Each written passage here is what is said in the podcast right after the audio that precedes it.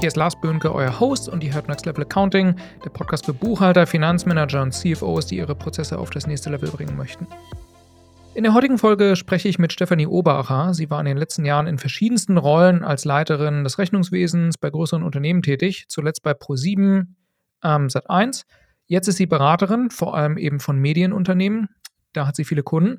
Und wir haben uns darüber unterhalten, wann es eigentlich Sinn macht, sich als Unternehmen eine Beraterin ins Haus zu holen, was Berater gegenüber den eigenen Mitarbeiterinnen leisten können und wie Beratungsprojekte insgesamt erfolgreich werden. Wir haben auch noch darüber gesprochen, was Medienunternehmen denn eigentlich anders macht als vielleicht andere Unternehmen und wie das ähm, gehen kann, wenn man eben noch viel mit Papier macht und was in der Regel immer so die ersten Schritte sind, wenn sie ein Beratungsprojekt in Angriff nimmt. Viel Spaß. Du bist ja jetzt, wie bist du denn, du bist ja Beraterin. Wie würdest du, wie ist deine Job, deine offizielle Jobbezeichnung? Wie würdest du dich selber bezeichnen? Beraterin für Finanzprozesse oder für, für Rechnungswesen? Ja, für, ähm, für Prozessoptimierung im Accounting und Controlling und ähm, bei der Implementierung von neuen Systemen. Okay. Wie bist du, wie bist du da hingekommen? Ist das Zufall gewesen oder? Ja, das ist Zufall, das hat sich so ergeben. Ich hatte ähm, in meiner letzten Rolle ein Unternehmen kaufmännisch geleitet und im Rahmen von Corona äh, mussten wir damals leider Insolvenz anmelden und dann hatte sich das dann tatsächlich über einen Kontakt ergeben. Äh, da ging es um eine Migration von dem neuen Unternehmen in den Konzern, was sich sehr gut als Projekt geeignet hat und so bin ich da reingekommen in das Thema. Und was ist so, was sind das für Situationen, in denen du beauftragt wirst durch Organisationen? Was muss passieren, damit das passiert? Ähm, in der Regel sind es dann tatsächlich, ähm, wenn man selbst als Unternehmen irgendwie feststellt, dass die Prozesse, so wie sie jetzt sind, nicht mehr den Anforderungen entsprechen, die man hat und man irgendwie auf der Suche ist, diese zu optimieren. In der Regel sind es dann Tools, die versuchen, den doch aufwendigeren manuellen Prozess durch mehr Automatisierung, mehr Digitalisierung zu verbessern, um insgesamt eine höhere Datenqualität zu bekommen und insgesamt auch schneller zu werden. Das sind in der Regel die Situationen. Ähm, ja.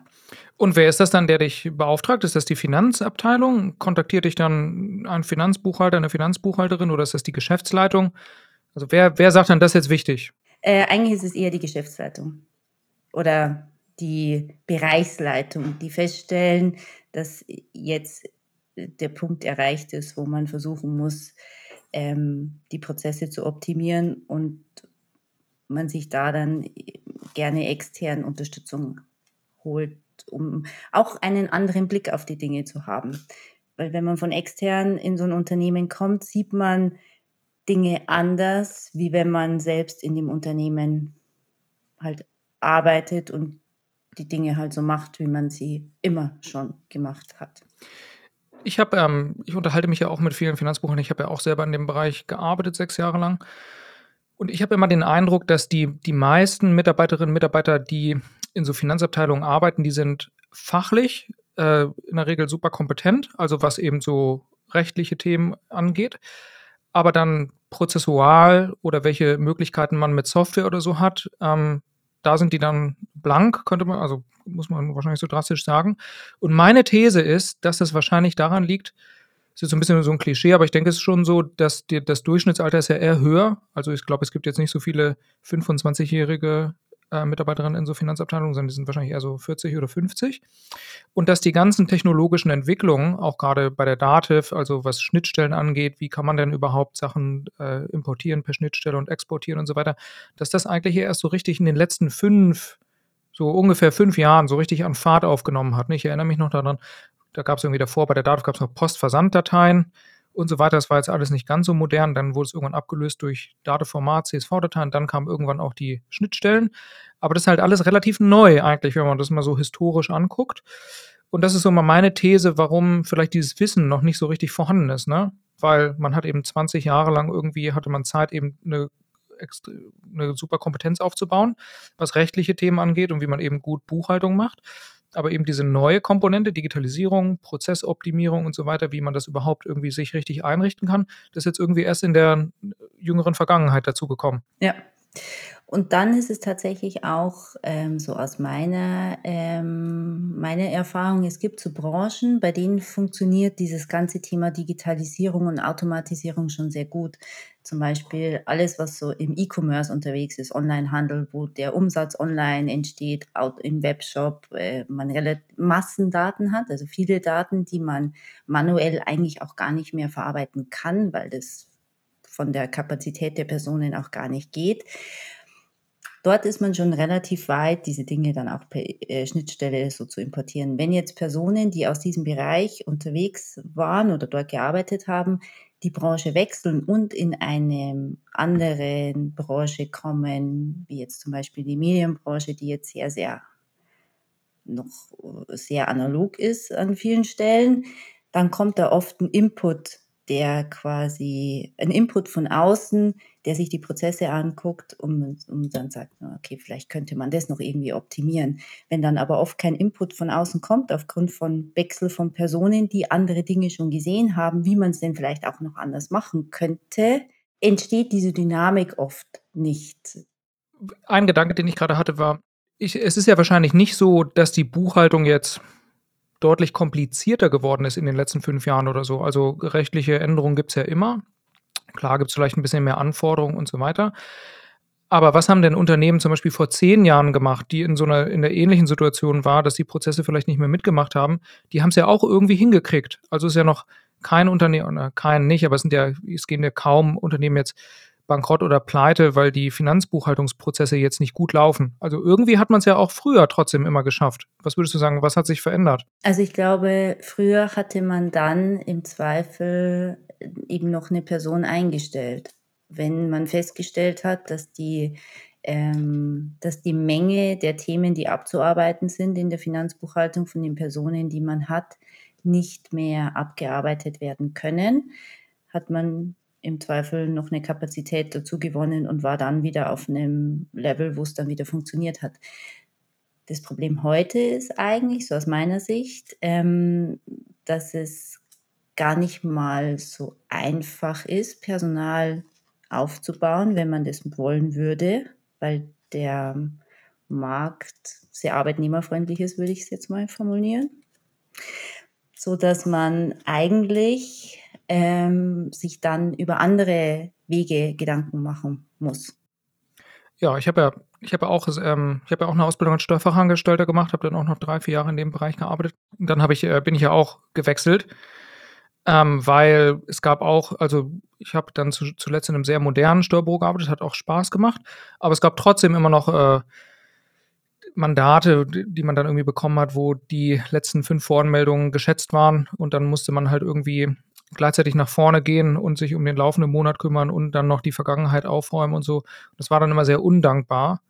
Und da, das hatte immer dann schon so, ja, ein bisschen so Tretmühlencharakter schon fast gehabt, ne? weil der Monatsabschluss, so vor dem Monatsabschluss ist irgendwie nach dem Monatsabschluss und man wird den ja auch nicht los, man kann den auch nicht plötzlich einfach so verschieben oder mal beim Finanzamt sagen, so gerade geht's halt nicht, aber dann nächsten Monat wieder oder so, es geht ja immer weiter.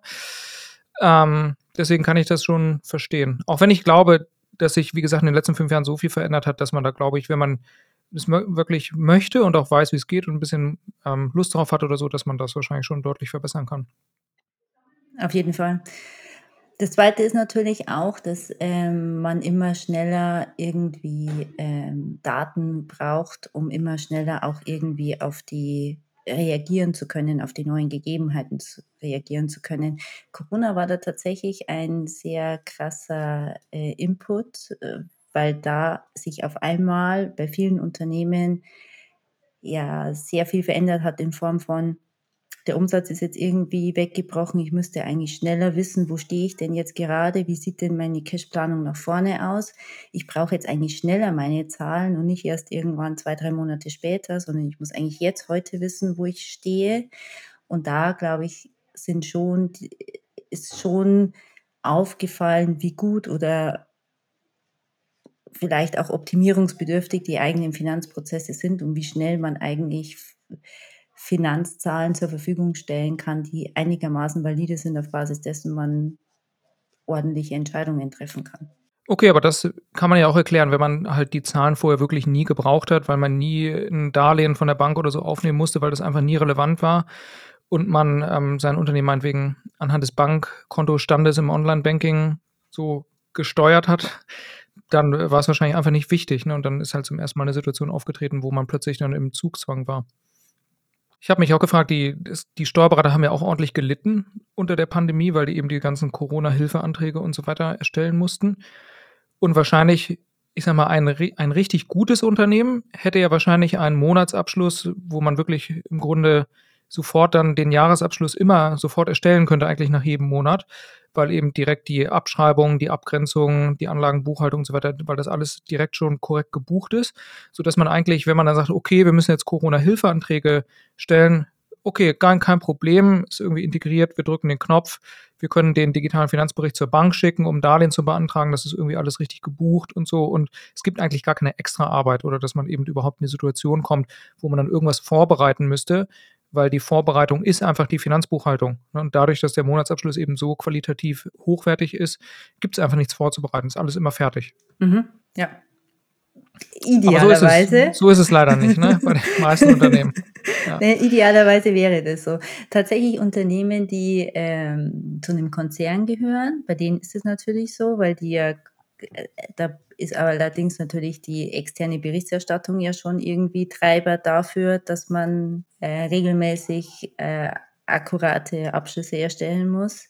Unternehmen, die auch ähm, zu Private Equity Investoren gehören, da ist diese Anforderung ja oftmals auch, aber ähm, bei so inhabergeführten Unternehmen, kleinen mittelständischen Unternehmen gibt es diese Notwendigkeit oder sieht man diese Notwendigkeit in der Granularität vielleicht auch nicht unbedingt? Muss es vielleicht ja. auch mhm. nicht in dieser extra, in dieser ähm, ja, extremen Ausbaustufe, dass man am zweiten Arbeitstag fertig ist mit den Zahlen. Genau, das, das stimmt. So far, man würde ja fast close dazu sagen, eben, dass man nach drei, vier, fünf Werktagen dann den Monatsabschluss schon fertig hat. Ähm, und ich würde sagen, dass genau, würde ich zustimmen, dass das halt wahrscheinlich meistens Unternehmen betrifft, die eben so sehr strenge Reporting-Anforderungen haben, weil die eben Teil eines größeren Konzerns sind oder regelmäßig an Investoren reporten müssen oder so. Aber wenn man das alles nicht hat oder so, dann und einem das jetzt auch nicht so wichtig ist, braucht man es wahrscheinlich auch nicht. Obwohl man ja auch argumentieren könnte, dass eigentlich jedes größere Unternehmen halt äh, nach Monatsende einfach wissen sollte, wo es steht, wie viel Umsatz hat man gemacht, wie sind die Aufwendungen, wie entwickeln sich die Kosten. Und wenn man das halt nicht weiß, und äh, die Analogie, die ich mal verwende, ist, wenn dann der, die BWA anderthalb Monate zu spät kommt, weil man vielleicht auch eine Dauerfristverlängerung hat oder so, ist ja ungefähr so, als wenn man das Auto steuert mit Blick in den Rückspiegel. Ne? Und dann ja. versucht man irgendwie nach vorne zu fahren und am Ziel anzukommen. Und das kann ja irgendwie nicht klappen, ne, wenn dann so anderthalb Monate Verzögerung äh, überall drin ist. Ja, das stimmt. Und genau, das kann ja auch äh, für Unternehmen tatsächlich Probleme verursachen. Denn ich hatte mal ein Gespräch mit einer Head of Finance und die hatte dann eben gesagt, dass die Werbe, die Marketingabteilung wollte dann eben wissen von der Finanzabteilung, wie denn das Budget ist, ob die noch mehr Werbung schalten können. Und die Finanzabteilung konnte dann eben das nicht beantworten, die Frage, weil einfach die Zahlen nicht da waren, nicht aufbereitet waren. Und dann hat eben die Marketingabteilung gesagt, na gut, dann schalten wir halt lieber keine Werbung, weil wir wissen ja nicht, wo wir stehen. Und dann kam eben am Monats, beim Monatsabschluss dann raus, dass eigentlich noch viel Budget übrig geblieben dass noch viel Budget übrig war. Und dann ist es ja plötzlich schon ein Problem, weil jetzt eben halt nicht nur irgendwie die Zahlen zu spät da waren oder so, sondern weil man ja wirklich wahrscheinlich noch mehr Kunden hätte akquirieren können über Werbeanzeigen und das ja schon im Grunde entgangener Umsatz ist, der da jetzt durch eben die zu späten Zahlen entstanden ist. Ja. Ja, das stimmt.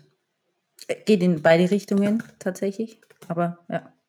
Ja, das stimmt ähm, als Beraterin hast du eine bestimmte Branche, auf die du dich fokussierst? Oder ist es so, jeder, der Hilfe braucht, kann zu dir kommen? Äh, Im Prinzip eigentlich jeder. Fairerweise äh, ist mein Fokus tatsächlich in der Medienbranche und ähm, E-Commerce, Onlinehandel.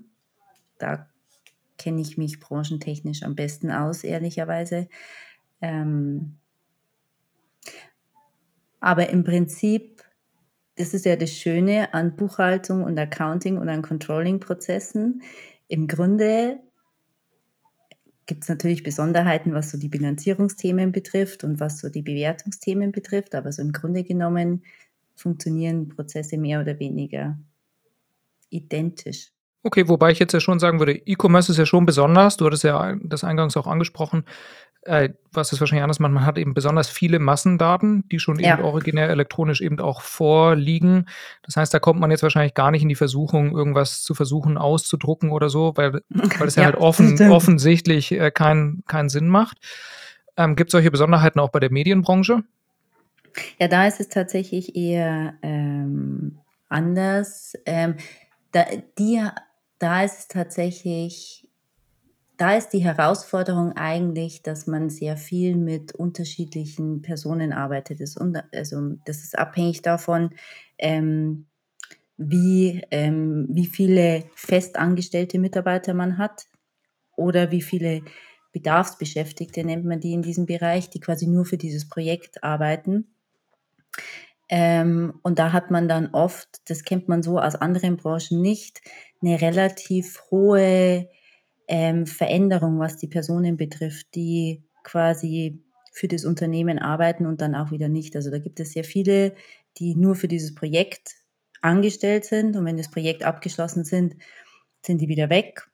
Und wenn dann 'n neues Projekt kommt, kommen die dann auch gerne wieder. Also, es sind schon gerne auch mal Per Personen, die man kennt, aber die sind oft halt nur für 2, 3 Monate an Bord und dann verändern die sich wieder. Was bedeutet, dass man da 'ne sehr, sehr hohe Flexibilität braucht, was Zugänge betrifft, was Systeme betrifft, ähm, weil man da mit so 'nem starren Lizenzmodell zum Beispiel durchaus an äh, Herausforderungen stößt, wenn 'ne Person nur 'nen Zugang braucht für 6 Wochen und dann ist sie wieder weg und dann kommt die nächste und das ist sehr das ist speziell in diesem Bereich. Das kenne ich so aus anderen Branchen nicht, dass man so viel wenig festes Stammpersonal hat, würde ich's jetzt mal nennen, und sehr viel projektbezogene Mitarbeiter, die für 'n bestimmten Zeitraum ähm, mitarbeiten sozusagen. Haben die dann feste Arbeitsplätze? Was sind das für wenn du sagst Medienunternehmen, über was für Projekte reden wir da? Na ja, also so Filmproduktion zum Beispiel. Mhm. So feste Arbeitsplätze ähm, ja, es gibt meistens immer so 'n Film also 'n Produktionsbüro. Das ist dann angemietet für die Zeit der Produktion. Da haben sie dann ihren festen Arbeitsplatz. Ähm, allerdings wird natürlich auch, äh, teilweise ja aus äh, vor Ort irgendwo anders gedreht und da kommen gehen die Personen dann auch mit. Die arbeiten dann remote von wo auch immer, ähm, sodass man da durchaus 'ne sehr hohe Flexibilität braucht, was das Equipment betrifft und was auch die Zugänge betrifft und was auch die Tools betrifft, mit denen man arbeitet. Ja, stelle ich mir schwierig vor. Man hat ja dann keinen PC mit 'nem festen Arbeitsplatz, wo dann der Mitarbeiter hinkommt und dann sind da eben die Programme drauf installiert und so, sondern wie du schon sagtest, es muss ja deutlich flexibler sein, weil gibt im Zweifel keinen Büroarbeitsplatz und, ähm, man kann's ja auch nicht ständig installieren und dann nach 6 Wochen wieder deinstallieren und dann kommt der nächste äh, neue Mitarbeiter und so weiter. Ja. Sind die dann sind das Freelancer oder sind die abhängig beschäftigt, kurzfristig beschäftigt oder wie Ähm, überwiegend abhängig kurzfristig beschäftigt. Gibt allerdings auch Freelancer, kommt hm, ist natürlich so 'ne rechtliche Thematik, ähm. Okay, und dann ich kann mir auch vorstellen, wenn das halt so dann Projekte sind, Filme oder so, dass diese Filme in sich gibt's ja wahrscheinlich auch viele Förderungen, die man dann daf dafür bekommt oder so, dass das eben auch alles sauber abgerechnet werden muss. Ich kenne es jetzt nur aus dem Non-Profit-Bereich, ähm, wo man dann eben auch Förderung oder Anträge für bestimmte Vorhaben oder so bekommt und dann gibt's eben auch relativ strenge, äh, Reporting-Richtlinien, wie dann eben das Fördergeld am Ende abgerechnet werden muss. Wir lösen das dann immer über halt, äh, Kosten Kostenträger für die verschiedenen Projekte. Aber da gibt's dann immer auch noch so extra Sachen, die aus der Buchhaltung sich jetzt auch nicht direkt ergeben. Das muss man dann irgendwie mal versuchen, so dann aus der Buchhaltung heraus zu generieren, weil dann gibt's halt vom Bundesministerium extra Abrechnungslisten, die dann oder Vordrucke, die verwendet werden müssen und so weiter. Und das ist immer so 'n bisschen tricky, dass man das dann irgendwie gut integriert digital irgendwie hinbekommt, sodass es nicht ganz so viel Arbeit ist, dann die Abrechnung am Ende zu erstellen, sodass man eben versucht, möglichst viel aus der Buchhaltung heraus schon zu generieren. Aber funktioniert eben auch nicht immer gut, weil die Abrechnungsrichtlinien dann nicht immer zu dem passen, was vielleicht in der Finanzbuchhaltung dann erstellt wird tatsächlich. Ja. Das ist tatsächlich, äh, bei den Förderabrechnungen das Gleiche. Also, da äh, äh, ist auch sehr klar definiert, ob da diese Ausgabe jetzt förderabhängig ist oder nicht. Je nach Projektgröße gibt es auch unterschiedliche Fördertöpfe oder unterschiedliche ähm, Länder, die fördern. Die wiederum fördern dann nur Kosten, die in diesem Bundesland ausgegeben werden, sodass es da schon relativ ähm, oder dass es da schon wichtig ist, die Kosten initial bei der Verbuchung schon den richtigen Fördertöpfen zuzuordnen, um sie dann auch automatisch zumindest eine Liste aus der Buchhaltung generieren zu können und diese Formulare dann eben ausfüllen zu können. Und dann gibt es ja tatsächlich da ja auch immer bei jedem Projekt dann auch Prüfungen. Da werden dann Stichproben gezogen, Rechnungsprüfungen gezogen. Ähm, wo man verschiedene Nachweise bringen muss, ähm, Beleg, Zahlungsnachweis und so weiter. Ähm, sodass es da schon sehr aufwendig ist für die Filmgeschäftsführer oder für die internen Filmgeschäftsführer, dann auch dieses ganze Dokumentationsthema, das ist nicht zu unterschätzen, weil es natürlich durch das, dass ja jedes Projekt, was förderrelevant ist, auch separate Prüfungen gibt und diese ganzen Prüfungen kann man sich vorstellen, wie so eine ganz normale ähm, Wirtschaftsprüfung, ein bisschen abgespeckter, aber das bindet schon Kapazitäten und ist natürlich, wenn man die Belege digital hat, findet man sie idealerweise schneller. Okay, wir kriegen die Zugriff darauf, weil eine digitale BP, da könnte man ja dann eine Dativ-Archiv-DVD beispielsweise erstellen. Wie, wie prüfen die das dann? Kommen die dann vor Ort vorbei? Oder? Nee, im Moment kriegen die PDFs runtergeladen und geschickt. Ähm, aber da ist auch, ähm, da wird, da versucht man gerade, sich diesem ganzen Thema Digitalisierung und digitaler Prüfung irgendwie zu nähern und sich auch auf einen Standard zu einigen, wie man denn das dann perspektivisch am besten macht. Hm. Ja, macht ja Sinn, wenn es gerade vor allem so viele Prüfungen gibt, sind wahrscheinlich alle Unternehmen davon betroffen. Ja. Ähm, was würdest du denn sagen, wenn so ein Medienunternehmen halt zu dir kommt und sagt so, hey, wir brauchen Hilfe?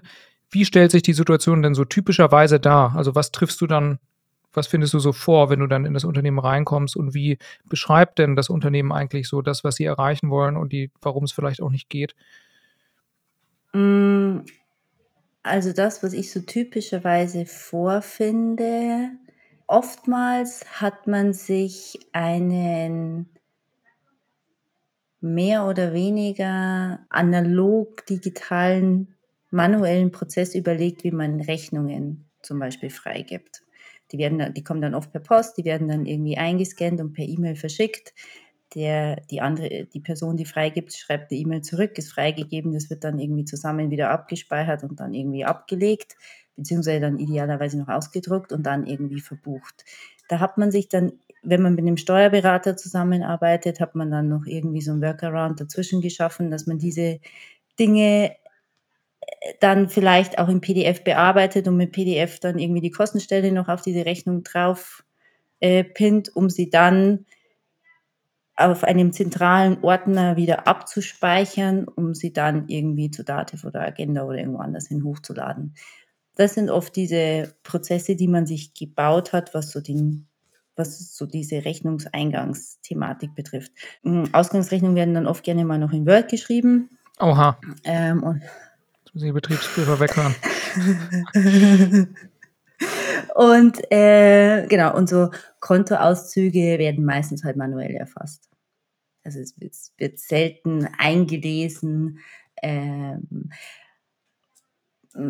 das sind oft einfache Dinge, die man relativ schnell, gerade dieses Thema Kontoauszüge, das ist eigentlich ein relativ einfaches Thema, weil man ja eigentlich nur, in Anführungsstrichen, die Bank anbinden muss, irgendwie noch gucken muss, dass man dieses Format von den Kontoauszügen in einer verarbeitbaren Form bekommt, mit, mit dem Buchhalt, ist eigentlich egal, mit welchem Buchhaltungssystem man arbeitet. Im Grunde genommen kann man eigentlich in jedem Buchhaltungssystem die Bankkonten einlesen. Das Einzige, was man machen müsste, ist sich im Vorfeld eben in den Austausch zu gehen, dass man diese Bankauszüge ähm, in dem Format bekommt, dass man sie auch wirklich technisch verarbeiten kann. Ähm, das ist eigentlich so das Erste, was man auch relativ schnell anpassen kann und was man auch relativ einfach implementieren kann, ohne, ähm, ohne mega großem Aufwand, würde ich jetzt mal sagen. Ähm, genau. Und dann ähm, versuchen wir meistens diesen Eingangsrechnungsprozess als nächstes zu optimieren, weil das oft der größte ähm, Pain Point ist, weil man diese manuelle Nachverfolgung, wo ist denn meine Rechnung, wer hat denn die gerade freigegeben, diese bekannte Schublade, wo dann aus dem, wenn eine Person in Urlaub geht, irgendwie die Rechnungen der letzten vier Wochen dann ankommen. ähm, das ist dann meist, und das ist auch oft am, am hilfreichsten, was so den, was so den Workaround von den einzelnen, von den Buchhaltern auch tatsächlich betrifft weil das wirklich aktiv unterstützt und Arbeit auch wirklich wegnimmt, wenn ich die nicht mehr nachverfolgen muss, wenn das System für mich die Freigeber erinnert und ihnen sagt, so du gib doch jetzt endlich mal deine Rechnungen frei und ich das nicht mehr selbst machen muss, sondern das quasi einfach abgenommen wird, das verschafft schon schnell irgendwie Freiraum.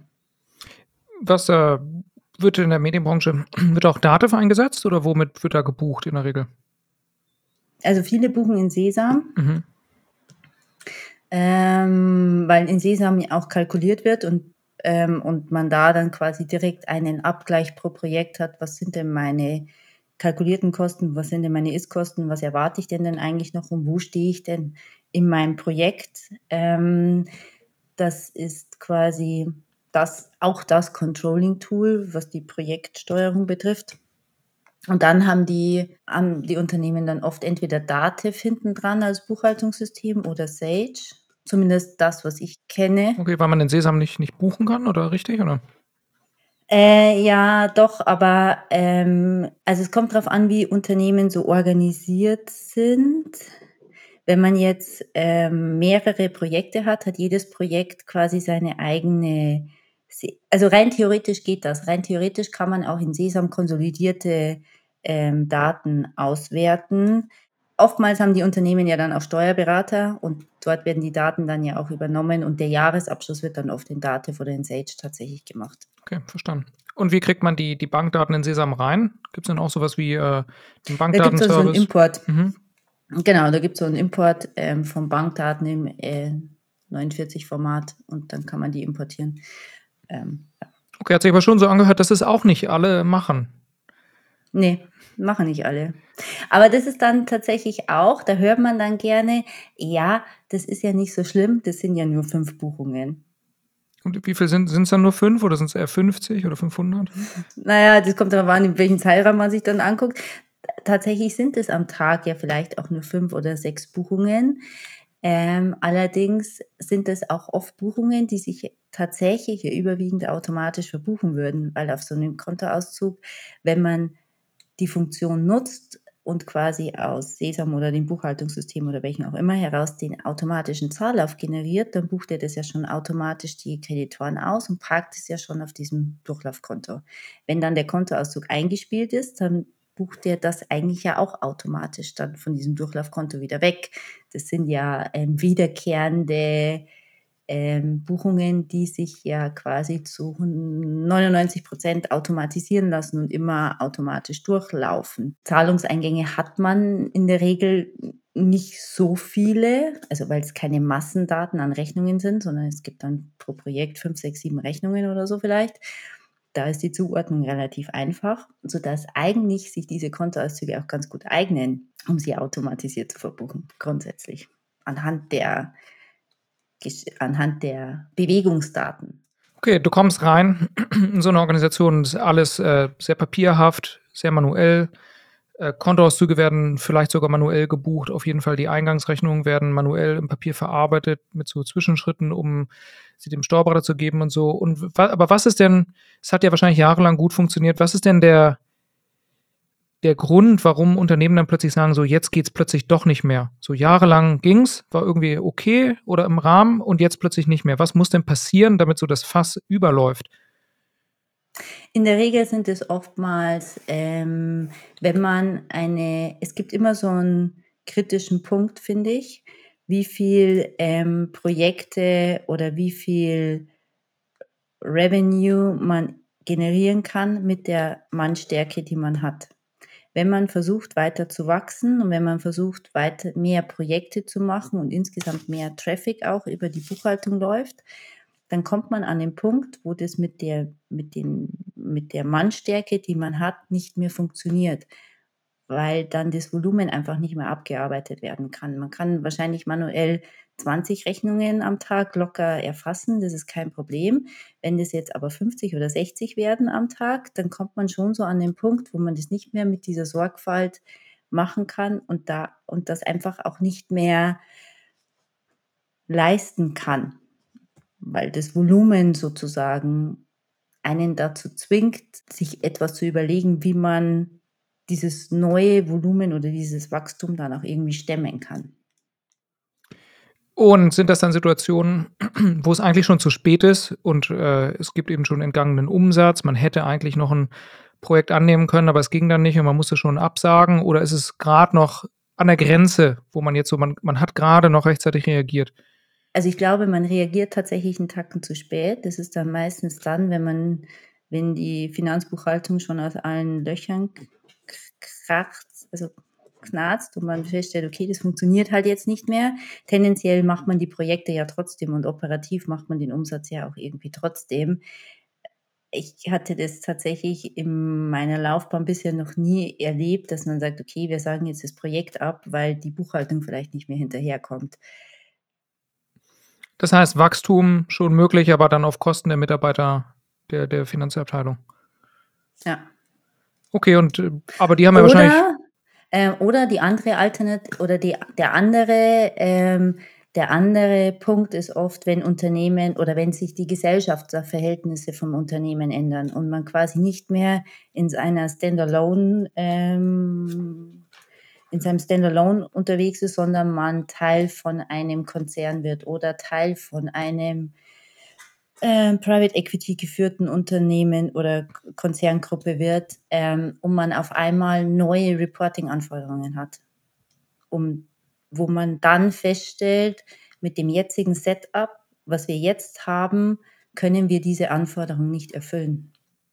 Jetzt, wenn du dann reinkommst, eben als Beraterin, du hattest ja ähm, eingangs gesagt, dass sich in der Regel schon immer die Geschäftsführung beauftragt.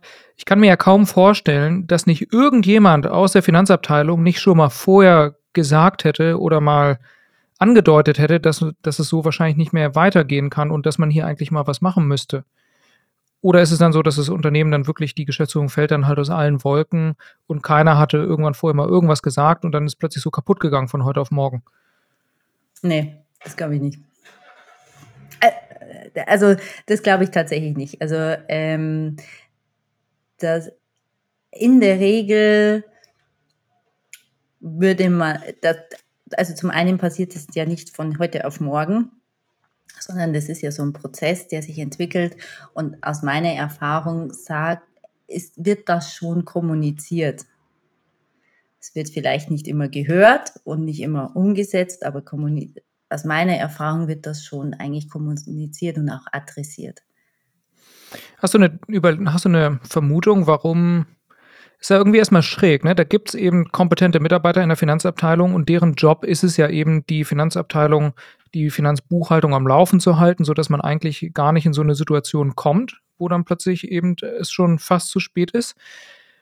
Und aber erstmal ist mein erster Eindruck, die können ihren Job eigentlich gar nicht machen, weil sie, sie hätten ja wahrscheinlich dann auch entscheiden können, es irgendwie umzuorganisieren. Aber es gibt ja gute Gründe, warum sie das wahrscheinlich nicht machen, sondern stattdessen müssen sie dann das irgendwo anders platzieren bei der Geschäftsführung und die ignoriert sie dann einfach. Obwohl das ja eigentlich die Mitarbeiterinnen und Mitarbeiter sind, die es am besten wissen müssten. Und dann, ähm, genau, ignoriert die Geschäftsführung sie aber einfach, bis es dann wirklich zu spät ist. Wie, hast du eine Vermutung, wie, wie kann man das erklären, dass es so dysfunktional ist? Sind die, Finanz sind die Mitarbeiter nicht gut genug, das dazu, darzulegen oder? Ah, nee, also ich glaube, und das kann ich tatsächlich jetzt nur aus meinen Erfahrungen, die ich äh, gemacht habe in den, äh, in den letzten 20 Jahren, so beantworten. Tendenziell ist meine Erfahrung, dass ähm, so der Bereich Finanzabteilung der muss natürlich funktionieren und der muss natürlich seine Aufgaben erledigen, weil man natürlich auch irgendwie sicherstellen muss, dass ähm, die ganzen steuerlichen Thematiken irgendwie korrekt abgearbeitet wird und man rechtlich irgendwie ordentlich unterwegs ist. Wenn es aber darum geht, irgendwie Prozesse zu optimieren, Geld zu investieren, ähm, neue Tools einzuführen, um irgendwie, ähm, dann wird es oftmals in die operativen Bereiche, werden die operativen Bereiche oftmals ähm, priorisiert.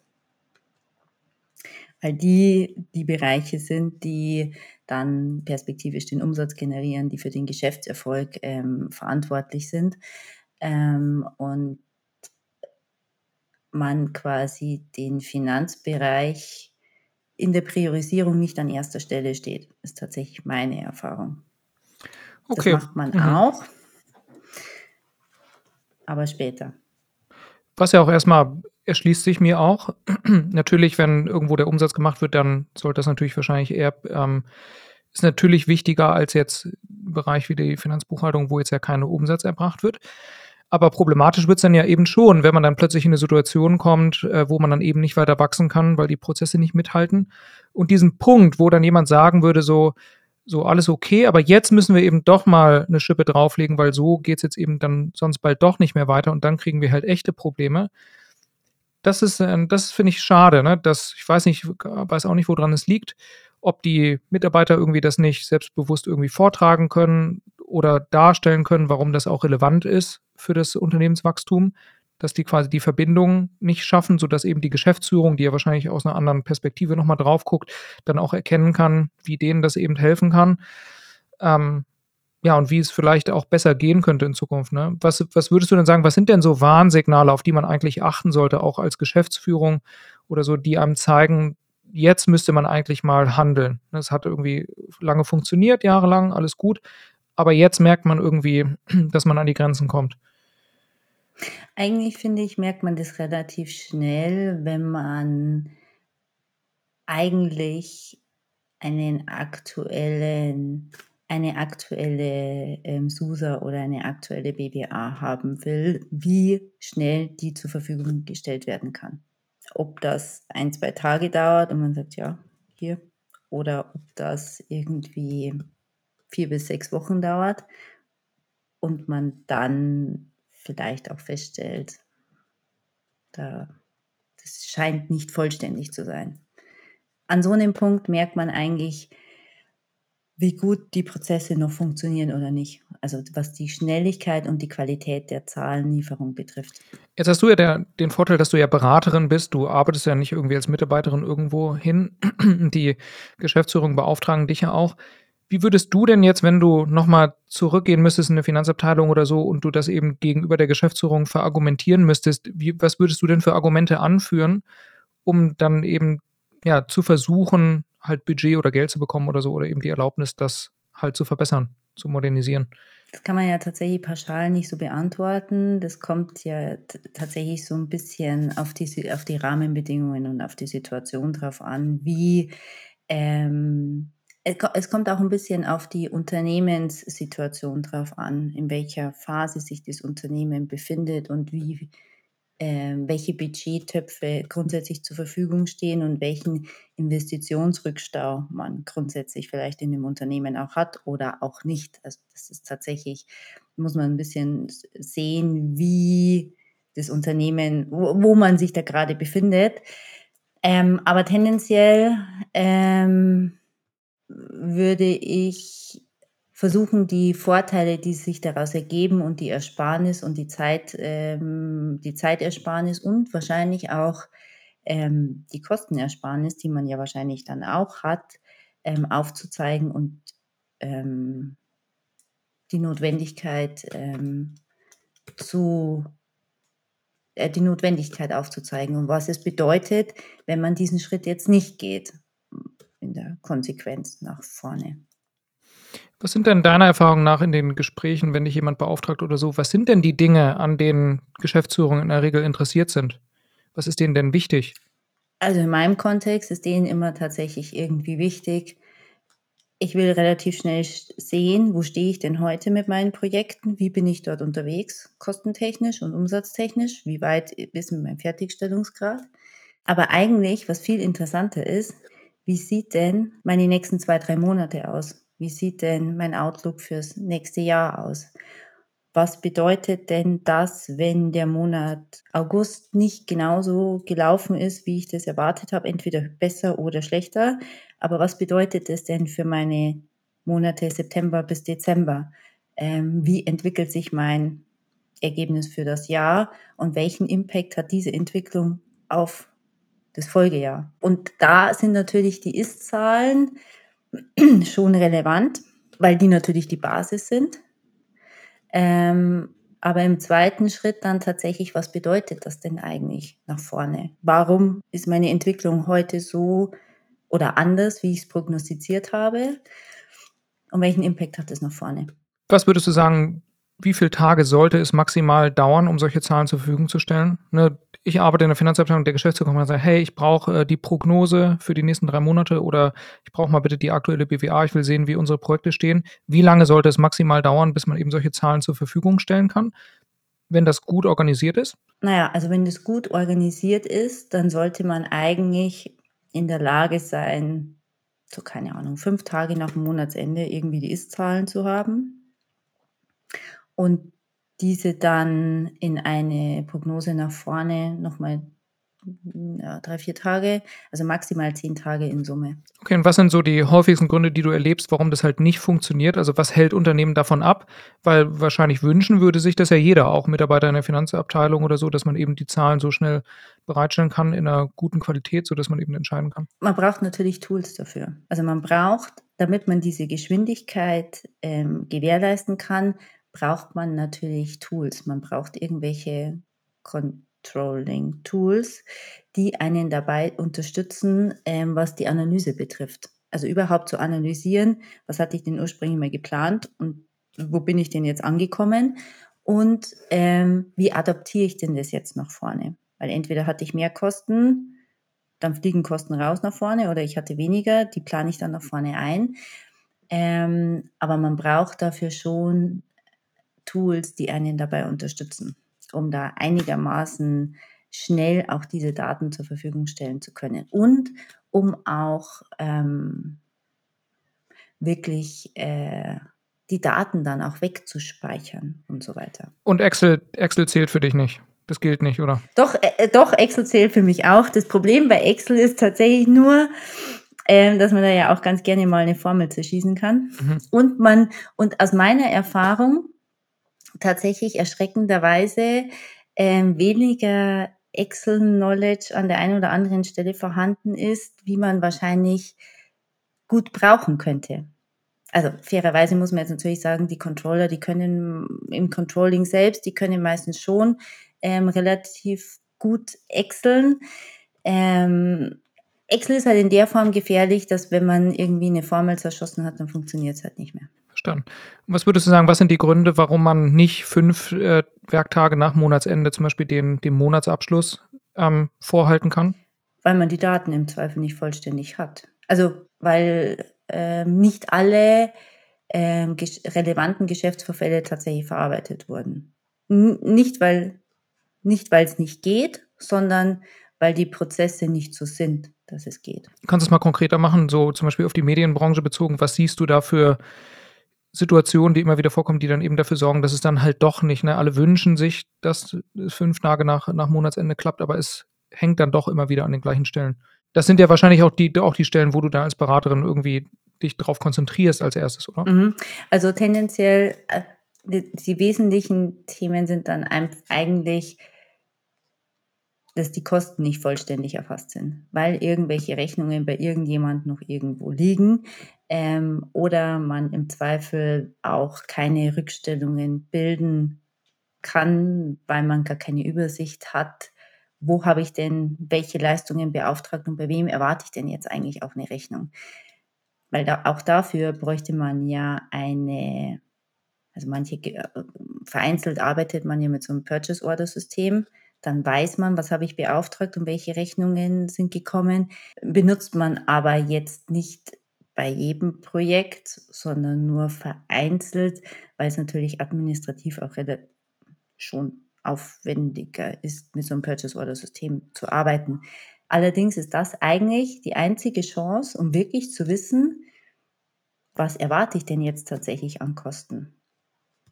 Außer du führst natürlich eine Excel-Liste, das geht natürlich auch. Mhm. Ähm, aber auch da, in dem Moment, wo man jetzt eine Excel-Liste führt ist die natürlich auch nur so gut, so gut sie geführt ist. Wenn ich vergessen habe, weil ich jetzt gerade irgendwo mal angerufen habe und gesagt habe, ich brauche mir das und das für 20.000 Euro und ich trage das in meine Excel-Liste nicht ein, dann ist es nicht drin. Und wenn ich meine Eingangsrechnung auch nicht dagegen matche, dann erwarte ich vielleicht Kosten, obwohl ich die gar nicht mehr erwarte, weil eben meine Rechnung ja zwar schon da ist, aber ich habe sie in meine Liste nicht eingetragen. Und das kann man natürlich, je akribischer man das handelt, umso besser kriegt man das natürlich hin.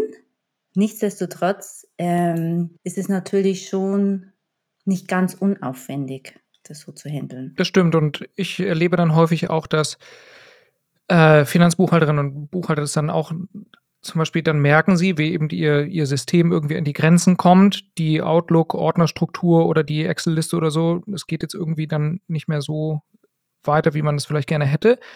Und dann ziehen die Personen es vielleicht mental nochmal so in Betracht, okay, ich könnte jetzt noch, noch zehn weitere Unterordner hier in meinem Outlook anlegen und ich könnte natürlich noch fünf weitere Spalten irgendwie versuchen, in die Excel-Liste einzufügen. Aber jeder merkt dann eigentlich schon, dass es dann irgendwann so ein bisschen lächerlich wird und dann also man es auch wahrscheinlich nicht besser funktionieren würde, sondern man sich dann irgendwann so tot verwaltet, ohne jetzt unbedingt bessere Ergebnisse erzielen zu können, was dann häufig auch so ein, ein Kicker ist, um dann zu sagen, so, okay, wir haben jetzt irgendwie hier die Grenzen scheinbar erreicht von dem, was machbar ist mit so Excel und Papier und, und E-Mail und so weiter. Mein Credo ist immer so ein bisschen, ich würde sagen, wenn man ne, wenn man dahin möchte, fast close, drei bis fünf Werktage nach Monatsende hat man eben die BWA fertig. täglich erfassen, also wirklich täglich die Vorbereitung machen, Rechnungen kommen rein, am besten eben per E-Mail, dann hat man da keinen Zeitverzug drin. So Rechnungen täglich vorerfassen, vielleicht sogar täglich überweisen, mindestens aber wöchentlich, dann eben, wenn irgendwo Belege fehlen, das täglich klären, sodass man eben da direkt hinterhergehen kann und das nicht in Vergessenheit geraten kann. Dann wöchentlich buchen, bei großen Unternehmen wahrscheinlich sogar täglich äh, und dann eben, wenn man dann den Monatsabschluss macht und dann die Rechnung, die meinetwegen nur einmal im Monat kam oder so, dann hat man die eben in der letzten Woche dann auch verbucht. Und dann eben Abgrenzung, AFA und so weiter, das eben alles direkt korrekt buchen. Und dann sollte man eigentlich, sollte es schon dann möglich sein, wenn man eben im Monat schon so gut vorgearbeitet hat, indem man wirklich täglich die Erfassung gemacht hat, mindestens wöchentlich gebucht hat, dass man dann halt in, in drei, vier, fünf Tagen am Monatsende dann eben den Monatsabschluss fertigstellt. Eig eigentlich ja. Ja, aber wenn man natürlich nicht, nicht vorarbeitet und dann ähm, sich das alles so zieht und dann man immer so, ich kenne es auch aus meiner Zeit im Steuerbüro, da gab es ja dann wirklich um den Zehnten herum, war dann immer Ex Extrembelastung und ähm, jetzt mal so übertrieben gesagt, im Untermonat äh, konnte man dann irgendwie ein paar Tage sich freinehmen, weil es halt nichts zu tun gab. Ne? Das war sicherlich das Extrem. Aber ich würde sagen, viele Unternehmen arbeiten wahrscheinlich heute immer noch so. Einmal im Monat wird dann halt erst gebucht, zum Monatsende hin staut sich alles und dann ist man natürlich in so einer doofen Situation, wo man dann plötzlich alles auf einmal klären muss und dann ist natürlich viel Arbeit und klappt dann auch meistens nicht so gut. Ne? Das Problem ist natürlich auch, ähm, wenn man jetzt heute irgendwie eine Abbuchung hat ähm, von einem Bankkonto zum Beispiel und man hat keine Rechnung dazu, dann ist es relativ einfach, vielleicht heute das noch irgendwie zu klären und die Person zu finden, die vielleicht das jetzt veranlasst hat ähm, wenn man dann erst zwei Monate später auf, dies, auf diesen, gleichen Sach, diesen gleichen Sachverhalt versucht zu lösen, dann ist auch ehrlicherweise das wesentlich aufwendiger, weil sich weil man sich einfach nicht mehr so gut daran erinnern kann, was war denn jetzt da vor zwei Monaten und was könnte denn das gewesen sein und wer könnte denn das überhaupt veranlasst haben und so weiter. Deswegen spricht das auch aus den Gesichtspunkten ja schon viel dafür, irgendwie tagesaktuell unterwegs oder das heißt zeitnah tagesaktuell unterwegs zu sein, ähm, weil sich auch, ähm, weil man Dinge einfach auch irgendwie besser klären kann, weil man sich auch besser zurückerinnert. Ich frage mich manchmal, was passieren würde, wenn der Staat sagen würde, dass es die Dauerfristverlängerung jetzt nicht mehr gibt, plötzlich. Sehr für viele eine Vollkatastrophe wahrscheinlich. Ja. Ähm, ja. Wobei ja Unternehmen Also gerade, wobei man fairerweise ja auch sagen muss, selbst jetzt bei größeren Unternehmen oder Konzernunternehmen, die ja auch so eine umsatzsteuerliche Organschaft haben, die würden es tatsächlich ohne Dauerfristverlängerung nicht schaffen. Selbst wenn die Buchhaltung im Fastclose unterwegs, also im Fastclose erstellt wird und auch die Voranmeldung von der Gesellschaft ähm, auch bis zum achten oder neunten Arbeitstag auch tatsächlich fertig ist, wenn das dann auf äh, konsolidierter Ebene dann zusammengefahren wird und dann dort auch nochmal validiert wird und stichprobenartig erfolgt dann dort ja auch schon so ein Review, ob das, ähm, ob die Ergebnisse ähm, valide sind, bevor man die Voranmeldung abgibt. Das würde durchaus zu einer Herausforderung führen, denke ich. Na, man, man muss es ja nicht abschaffen, aber das war so eine Überlegung, die ich mal vor einiger Zeit hatte, dass eigentlich so diese Dauerfristverlängerung, damit hat man sich eigentlich so einen Bärendienst erwiesen, weil es hat ja die Situation nicht wirklich verbessert. Es hat es ja nur um einen Monat wirklich verschoben und im, im Endeffekt macht man es ja trotzdem genauso wie vorher. Ne? Ja, ja.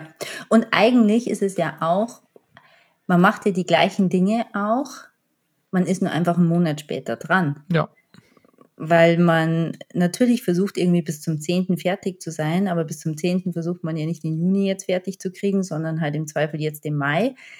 Allerdings die Tätigkeiten, die man macht, sind ja tatsächlich die gleichen. Man ist nur einfach einen Monat später dran. Und ich stelle mir das auch einfach als, als Mitarbeiter in der Finanzabteilung viel entspannter vor, wenn ich halt jeden Tag immer so ein bisschen was zu tun habe und das halt ganz so locker wegarbeite als dann eben ständig am Monatsende dann wahrscheinlich immer Überstunden machen zu müssen, ähm, weil das dann halt immer so ein Kampf ist, dann den, den Monatsabschluss fertig zu machen. Das würde mich wahrscheinlich stressen. Und das ist ja, das ist ja halt das Schlimme daran, es ist ja jeden Monat so. Ne? Man kann ja. dem Monatsabschluss ja nicht entkommen. Ne? Man kann ja dann auch nicht sagen, wenn, wenn Krankheit ist oder so, dann sagt man beim Finanzamt Bescheid so, sorry, diesen Monat geht es jetzt halt nicht. Nächsten sind wir wieder mit dabei. So funktioniert es ja halt nicht. Ne? Schade eigentlich, ja. ja ja, deswegen. Was mich, was mich nochmal interessieren würde, ist, ähm, wenn du jetzt eben so als Beraterin reinkommst und du siehst eben diese ganzen Situationen, wie strukturierst du das denn? Und wie, was sind so die ersten Sachen, die du dann sagst, okay, das müssen wir als erstes in Angriff nehmen? So, und die drei Sachen, die können irgendwie warten.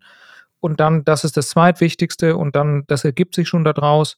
Und ist das dann häufig auch, stimmt das dann überein, so wie die Organisation deine Kunden das erwarten würden? Oder gibt es dann da auch manchmal so Differenzen? Kunde denkt, das ist jetzt, muss sofort bearbeitet werden. Du sagst, nee, eigentlich, das ist doch das, eigentlich, worauf es jetzt ankommt. Mm, also eigentlich ähm, versuche ich mir immer erst einen Überblick zu ver äh, verschaffen, wie die Ist-Situation denn eigentlich ist ähm, und welche Themen man schnell verbessern kann, die einen großen Impact haben. Also es gibt da so Dinge, die kann man schnell umsetzen, die haben aber eigentlich kaum eine Wirkung. Ähm, es gibt dann Dinge, die brauchen ewig, hätten dann eine große Wirkung. Und ich versuche die dann, Themen dann eigentlich so zu priorisieren, zu priorisieren, dass zuerst die Themen kommen, die den größten Impact haben, was die Verbesserung betrifft. Ähm, und dann nachgelagert ähm, die Themen, die vielleicht einfach ein bisschen länger dauern, die auch eine Verbesserung bedeuten, aber die einfach in der Implementierung ein bisschen länger dauern, wo man einfach mehr Zeit dafür braucht. Diese sogenannten Low-Hanging Fruits, wie man sie aus Neudeutsch so schön nennt, die als erstes irgendwie zu heben. Ähm, am Ende des Tages ist es aber dann auch ähm, ich mache dann den Vorschlag und würde vorschlagen, was ich machen würde und warum das als erstes kommen würde. Wenn der Kunde das aber gerne anders hätte, dann machen wir es natürlich gerne auch anders. Wenn du nur, wenn du nur eine Sache ändern könntest, so Beratungsprojekten oder so, was wäre die eine Sache, die du auf jeden Fall dann wahrscheinlich als erstes machen würdest? Als erstes würde ich auf jeden Fall, sofern das nicht passiert ist, diesen Eingangsrechnungsprozess digitalisieren. Also weg, weg von Papier, und hin, okay. Weg vom Papier hin zu digital. Weil Ausgangsrechnungen, muss man fairerweise sagen, entweder werden sie ja eh schon in irgendeinem System erstellt, dann funktioniert der Prozess ja eh schon irgendwie. Vielleicht kann man da was optimieren. So. Wenn Rechnungen in Word geschrieben werden, dann sind es meistens nur ein paar. Also kein Mensch schreibt 200 Rechnungen am Tag in mhm. Word. Das macht niemand. Damit ist es der Hebel auch, ähm, ja, da gibt es einen Hebel, aber der ist geringfügig. Also nicht ganz wesentlich, aber dieser ganze, dieses ganze Thema Eingangsrechnung und Eingangsrechnungsmanagement, das würde ich immer als erstes digitalisieren. Ähm, zwei, zwei Sachen noch und dann sind wir auch fertig. Das eine, was mich, meine persönliche These ist ja immer, so vor, vor zehn Jahren gab es ja nur Papier. So, da war die Welt einfacher, ne? weil da war ja ganz klar, wie man damit umgeht. Ne? Papier gehört halt in eine Mappe und so, man hat ja auch gar keine andere Wahl.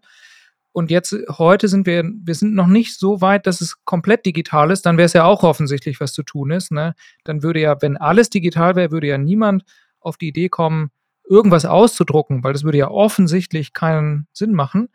Aber jetzt leben wir irgendwie, in, sind wir in so einer Zeit, wo die Hälfte ist noch Papier oder so, oder knapp, vielleicht ein bisschen mehr oder weniger, und die andere Hälfte ist aber schon digital. So, und jetzt weiß man irgendwie nicht so richtig, wie macht man es denn jetzt, ne? So druckt man die E-Mails wieder aus oder scannt man das Papier irgendwie ein, weil jetzt muss man es ja irgendwie versuchen zusammenzubekommen. Und ähm, die, so diesen ganz klaren Push in Richtung digital, den gibt es halt noch nicht.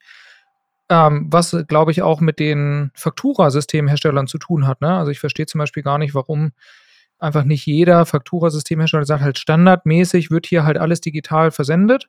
Und man kann es auch ausdrucken, wenn man möchte, aber das muss man halt aktiv entscheiden. Ne? Aber standardmäßig ist erstmal hier digital ähm, sodass dann eben auch Lieferanten standardmäßig anfangen, halt die Rechnungen digital zu versenden. Ne? So, stattdessen ist halt immer noch wahrscheinlich im CRM die Einstellung, wie sie vor fünf Jahren oder zehn Jahren, als jemand Kunde geworden ist, da war es halt ne, Papier per Post an folgende Adresse.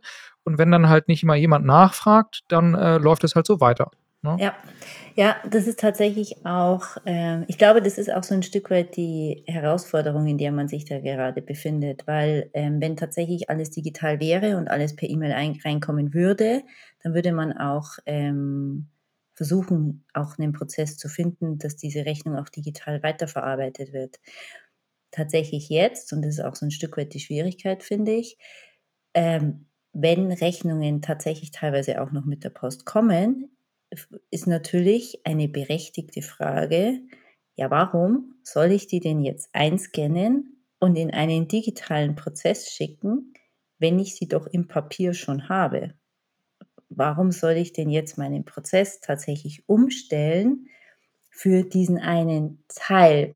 Weil das ist natürlich auch aufwendig. Auch eine Papierrechnung, die per Post kommt, da muss sich jemand hinstellen zu dem Scanner, die Rechnung einscannen, um sie dann in den digitalen Prozess zu schicken. Also das muss ja auch jemand Klar.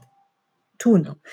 Ich fände es tatsächlich hilfreich, wenn man da, wenn das einfach auch irgendwie geregelt werden würde, dass ab Tag X Rechnungen nur noch elektronisch versendet werden dürften, hätte auch irgendwie, was den Klimaschutz betrifft und so, auch durchaus einen positiven Impact. Ähm, und, das, und das würde irgendwie auch einen Rahmen setzen, wo es für es einfach irgendwie klar ist, wie man damit umgehen muss. Ähm, das stimmt, ich hatte auch die gleiche Idee, man müsste es wahrscheinlich per Gesetz einfach in, entscheiden oder so, dass man sagt eben, Papier ist jetzt verboten aus Umweltgründen, ähm, es gibt die Klimakatastrophe und so, wir müssen Papier sparen. Äh, tatsächlich war ja mein Eindruck, dass es diesen Versuch ja schon vor zwei oder drei Jahren gab, eben mit der X-Rechnung. Aber da bin ich dann so ein bisschen auch persönlich enttäuscht worden, aber wahrscheinlich habe ich auch nicht verstanden, wie so Gesetzgebung funktioniert. Weil ich dachte ja, äh, es war wahrscheinlich ein bisschen naiv, ich dachte so, jetzt hat die EU das eben erlassen, diese Novelle, dass jetzt eben alle ähm, Länder der Bund und die Kommunen und so eben nur noch digitale Rechnungen empfangen dürfen. Und jetzt wird es jedes Land umsetzen. Und ich habe mich schon gefreut, dass in drei Jahren hat man dann nur noch äh, digital strukturierte Daten. Und dann in Deutschland habe ich dann gelernt, naja, aber jetzt muss ja jedes Bundesland den Lieferanten dann auch noch auffordern, das auch tatsächlich zu machen. Und ich glaube, abgesehen von, von Bremen oder so, äh, ist da nichts passiert halt, ne? so dass es jetzt irgendwie effektiv genauso ist wie vorher. Ne? Also irgendwie ist das jetzt ein bisschen im Sand verlaufen. Fand ich schade, weil das war so meine Hoffnung, dass jetzt vielleicht so ein äh, ja. dass es jetzt so einen Push gibt und dass eben der Gesetzgeber dann an der Stelle auch mal Innovationen halt ermöglicht oder sogar einfordert. Denn ja, ein viel zitiertes Beispiel ist ja mal Italien. Die haben ja super positive Erfahrungen damit gemacht, wo es eben so eine zentrale Clearance-Stelle gibt, wo die ganzen Rechnungen noch digital kommen. Und das hat bei denen äh, ganz viel Administrationsaufwand gesenkt, auch auf Unternehmensseite, ganz klar. und hat aber dem italienischen Staat dann auch wiederum höheres Steueraufkommen beschert. Mhm. Letzte Frage. Was würdest du denn sagen, was kannst du denn als Beraterin machen? Warum kannst du denn als Beraterin, wenn du von extern dazukommst, solche Projekte anstoßen und solche, solche Sachen modernisieren? Und die Mitarbeiter, die ja vorher schon in der Organisation gearbeitet haben, warum können die das denn nicht? Wo ist denn der Unterschied? Also warum haben, haben sie es denn nicht einfach vorher selbst schon gemacht? Ist es wirklich einfach nur das Wissen, was du mitbringst, oder hat es auch noch andere Gründe?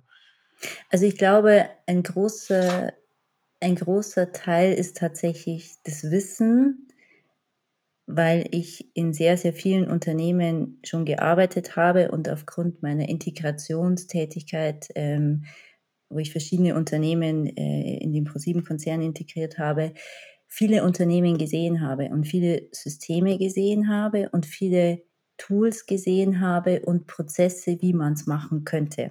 Das macht jedes Unternehmen macht es ja auch so ein bisschen für sich anders, weil die Gegebenheiten halt so sind, wie sie sind. In der Medienbranche hat man halt eben dieses Thema mit den viel wechselnden äh, Personen, wo man eigentlich Tools braucht, die man über eine ähm, On-Demand-Lösung anbindet, wo es keine Installation auf dem Rechner gibt, wo du keine festen Lizenzen brauchst, weil du dich sonst selbst administrierst und eigentlich nichts anderes machst, wie deine Lizenzen zu verwalten. Ähm, dieses Thema hat man vielleicht in einer anderen Branche nicht, ja, weil man da sagt, okay, ich habe hier eigentlich nur fest, feste angestellte Mitarbeiter. Natürlich geht da jemand und kommt da jemand, aber das ist handelbar, ähm, sodass natürlich auch jeder irgendwie unterschiedliche Bedürfnisse hat ähm, und damit man einfach mehr Knowledge mitbringt, was man was, was alles eventuell in Frage kommen könnte oder was man sich mal angucken könnte im Detail, ob jetzt dieses Tool vielleicht in diesem Setup auch funktionieren würde und das dann tatsächlich die Ersparnis oder die Erleichterung bringt, die man da erwartet. Und das ist, glaube ich, das eine. Und das andere ist einfach die unglaublich viele Zeit, die man mitbringt.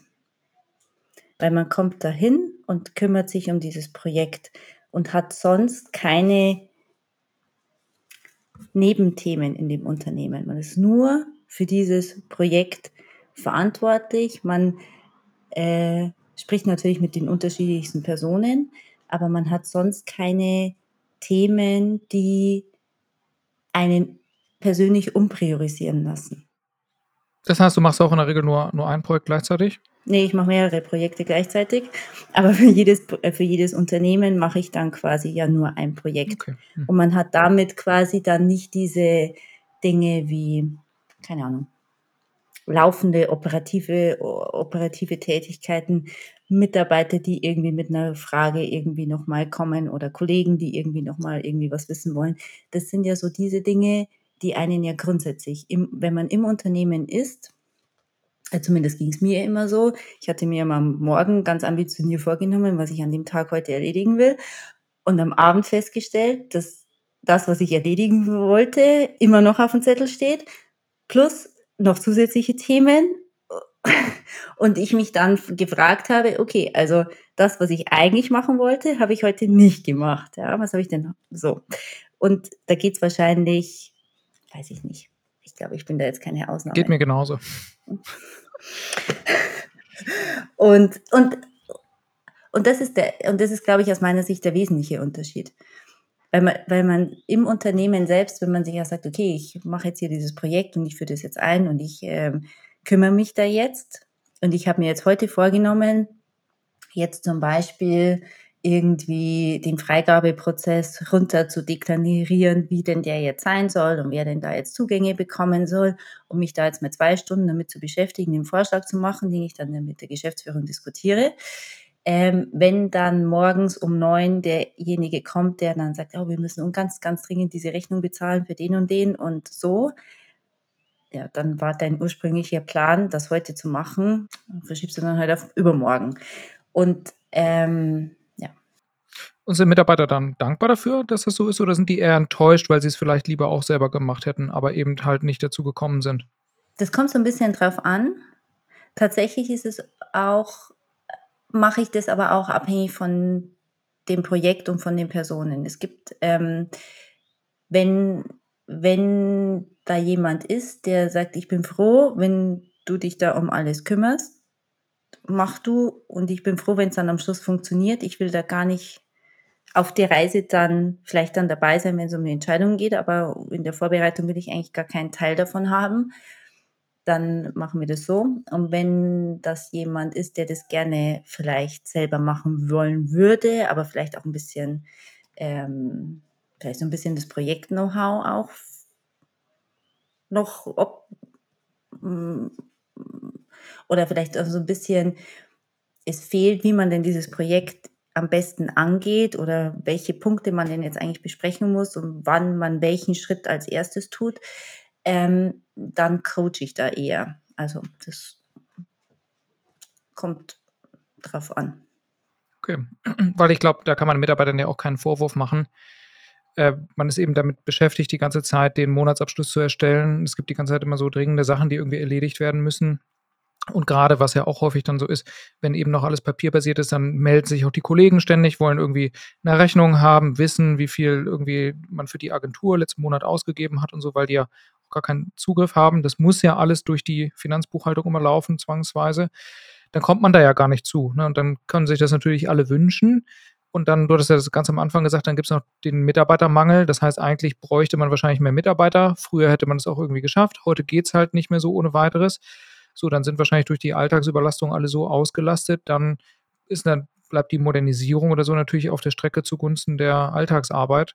Ich glaube auch nicht, dass man das Mitarbeitern zum Vorwurf machen kann oder so, sondern das sind ja dann strukturelle Probleme. Da müsste dann wahrscheinlich die Geschäftsführung halt eben entscheiden, gut, dann holen wir jetzt eben eine Beraterin oder einen Berater, wir stellen dann eben noch eine Person ein oder die Arbeit muss irgendwie reduziert werden zugunsten von irgendwas anderem. Ne, aber solange das eben nicht passiert, man kann sich ja nicht, klar, man kann sich wünschen, dass man alles äh, gleichzeitig macht und hinkriegt, aber es bleibt dann wahrscheinlich ein Wunsch. Mhm. Ja, und faktisch funktioniert das tatsächlich auch nicht.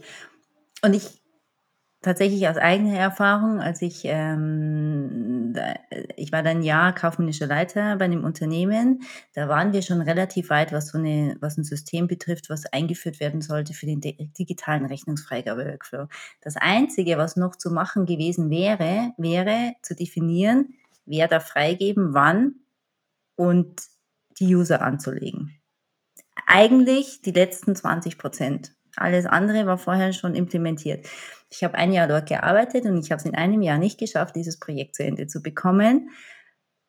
Nicht, weil ich es nicht wollte, sondern weil tatsächlich das immer, das war natürlich auch wichtig und es wäre auch wichtig gewesen, um nach vorne tatsächlich eine Verbesserung im Prozess zu bekommen.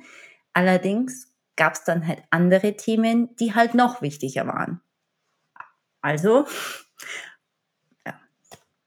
Und so geht es wahrscheinlich, ähm, ja, das ist wahrscheinlich keine, äh, kein unübliches Szenario. So ja, das kann man, das könnte man wahrscheinlich nur so auflösen, indem man dann eben temporär wirklich formal einen Mitarbeiter von seinen anderen Pflichten entbindet und eben sagt so, hey, bisher genau. hast du das gemacht und jetzt bist du formal davon entbunden, du musst hier gar nichts mehr machen. Aus den ganzen Meetings und so kommt die Person eben überall raus und du machst jetzt nur noch dieses Projekt. Es gibt halt meinetwegen eine klare Laufzeit und einen, irgendwie einen klaren Umfang und auch klare Ziele aber eben du bist jetzt nur noch dafür verantwortlich. Ne? Und wenn dann auch jemand irgendwie was von dir will oder so, dann kannst du auch offiziell immer sagen, so, das ist nicht mehr mein Job, sprich mit meinem Vorgesetzten oder so, damit man eben gar nicht so in diese Zerreißprobe kommt, dass man jetzt irgendwie ständig die Alltagsarbeit und irgendwie das Projekt irgendwie nebenher beides versucht zu bewerkstelligen, weil das wird wahrscheinlich nicht funktionieren. Aber da würde ich sagen, das äh, weiß ich noch nicht mal gar nicht so, was wir so besprochen haben, ob zum Beispiel eine Bereichsleitung oder so sowas dann auch einfach entscheiden könnte oder so.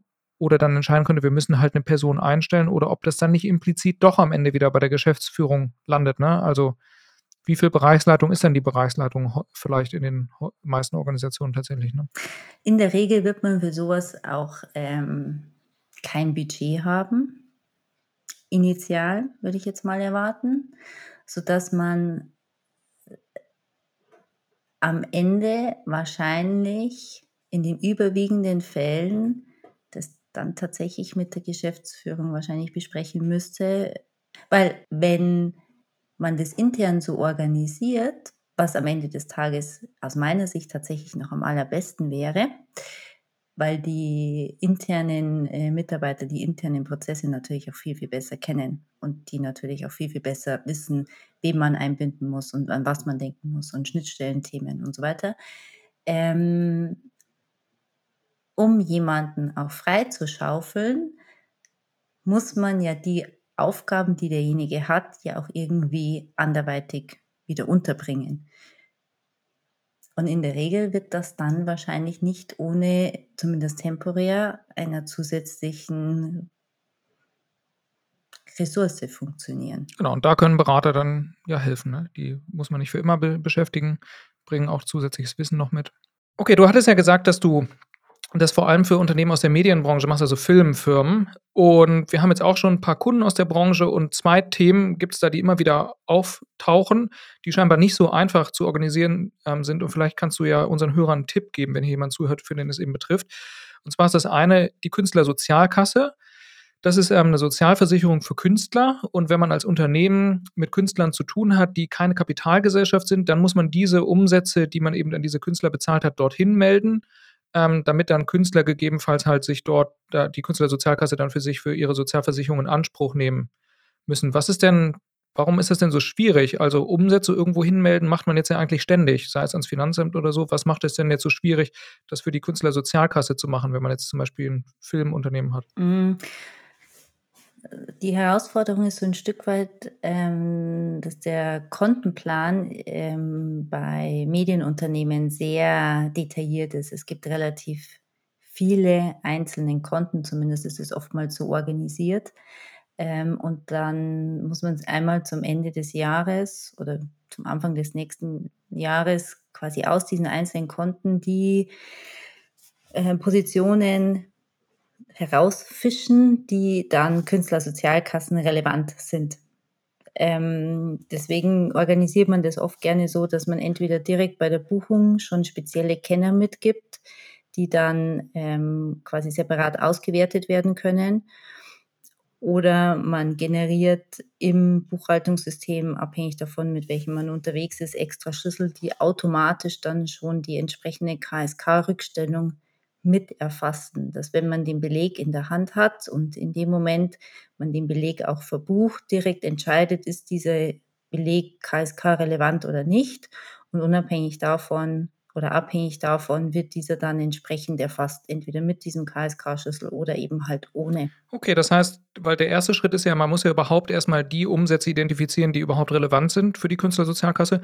Und da stelle ich mir ja eigentlich noch recht einfach vor. Natürlich ist der Umfang der Buchung jetzt zum Beispiel, also ich kenne das noch so aus dem Steuerbüro, da hat man eben das Konto Werbekosten und am, beim Jahresabschluss oder so geht man dann eben die ganzen Buchungen auf dem Konto durch, guckt sich nochmal die Belege an, hat natürlich immer gut funktioniert, weil ich immer mit digitalen Belegen gebucht habe. Da konnte man sich den Beleg halt einfach nochmal schnell mhm. aufklicken. Wenn man die jetzt halt nicht hat, dann muss man natürlich sauber texten ähm, unterjährig, dass man dann später noch weiß, was man da ungefähr hingebucht hat und ob es jetzt eine Kapitalgesellschaft war oder nicht.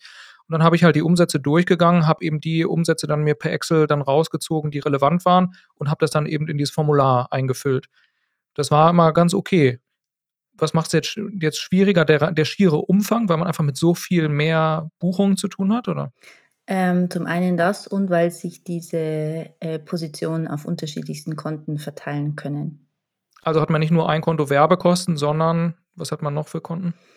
Hm, einzelne Konten für Kameraleute, für äh, Werbedesigner, im Zweifel sogar drei oder vier Konten für Kameraleute. So. Ähm, es ist einfach die Positionen sind eben auf sehr vielen unterschiedlichsten Konten verteilt.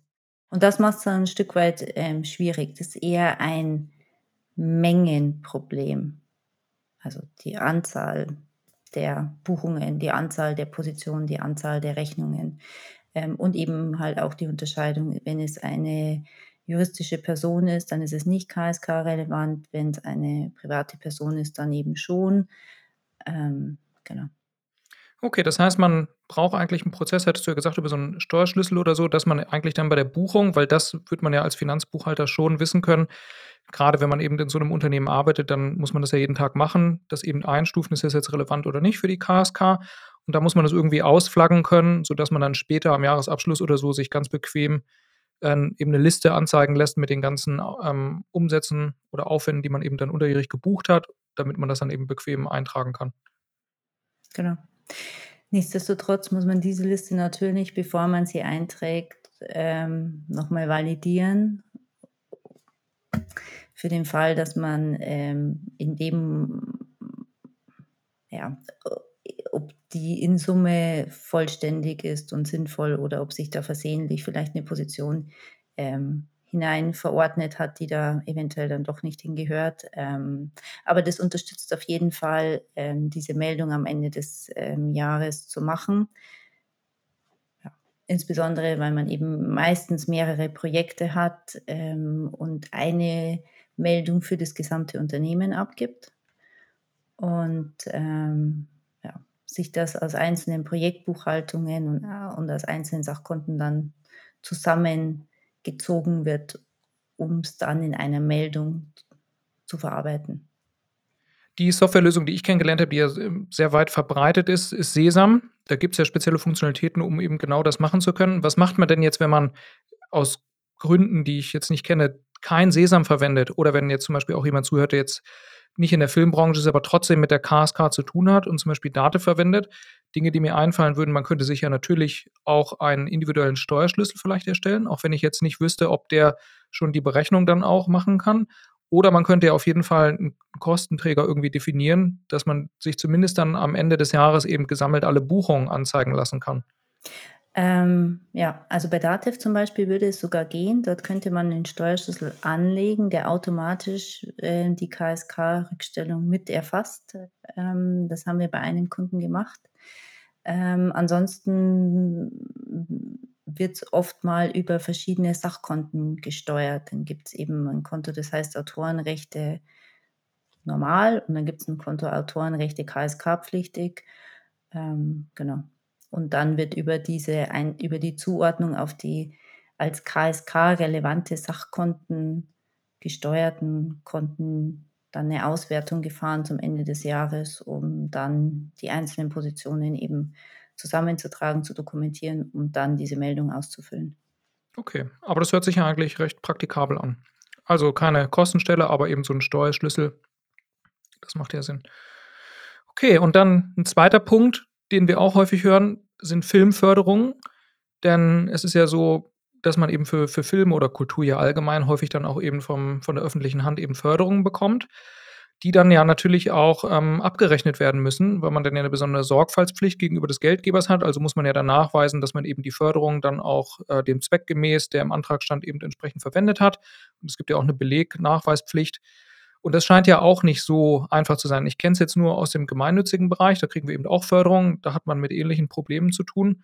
Und da ist zum Beispiel ein Problem, vor dem wir immer stehen, dass man dann auch eine Belegliste pflegen muss und dann eben die Belege, und das ist jetzt eben dann tatsächlich der, das Bundesministerium des Inneren, da muss man die Belege dann meistens noch zum Beispiel im Papier vorhalten und so. Also auch wenn die Buchhaltung digital ist, muss man das trotzdem irgendwie so organisieren, dass man theoretisch dann die Belege alle nochmal ausdrucken könnte, weil die das eben so haben möchten, ne? wenn das dann durch den Bundesrechnungshof irgendwann geprüft wird oder so. Was gibt es denn da für ähnliche Fallstricke und wie könnte man das denn besser organisieren, wenn man jetzt mit solchen Themen zu tun hat?